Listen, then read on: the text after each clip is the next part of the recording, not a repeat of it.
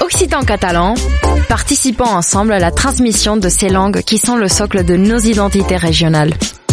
Les radios du collectif des radios libres d'Occitanie, en partenariat avec la région Occitanie-Pyrénées-Méditerranée, vous proposent sans définition de mots de nos langues régionales.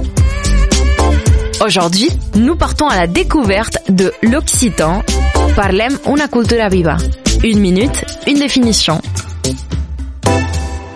Griffol. Dans le Gard et l'Hérault, toute commune, tout village se doit d'avoir son griffe.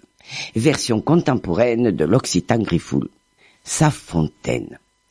Le mot évoquait d'abord la figure fantastique du griffon, le griffoun, cet animal de légende au bec en forme de griffe, moitié aigle, moitié lion, dont la figure ornait les fontaines. Par son bec jaillissait l'eau, et le mot en est venu à désigner le robinet, puis toute la fontaine elle-même.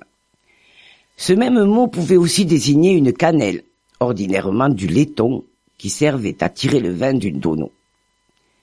Du côté du Limousin, Griffoun se disait pour harpie, mégère, femme méchante, acariâtre, qui ressemble à une furie.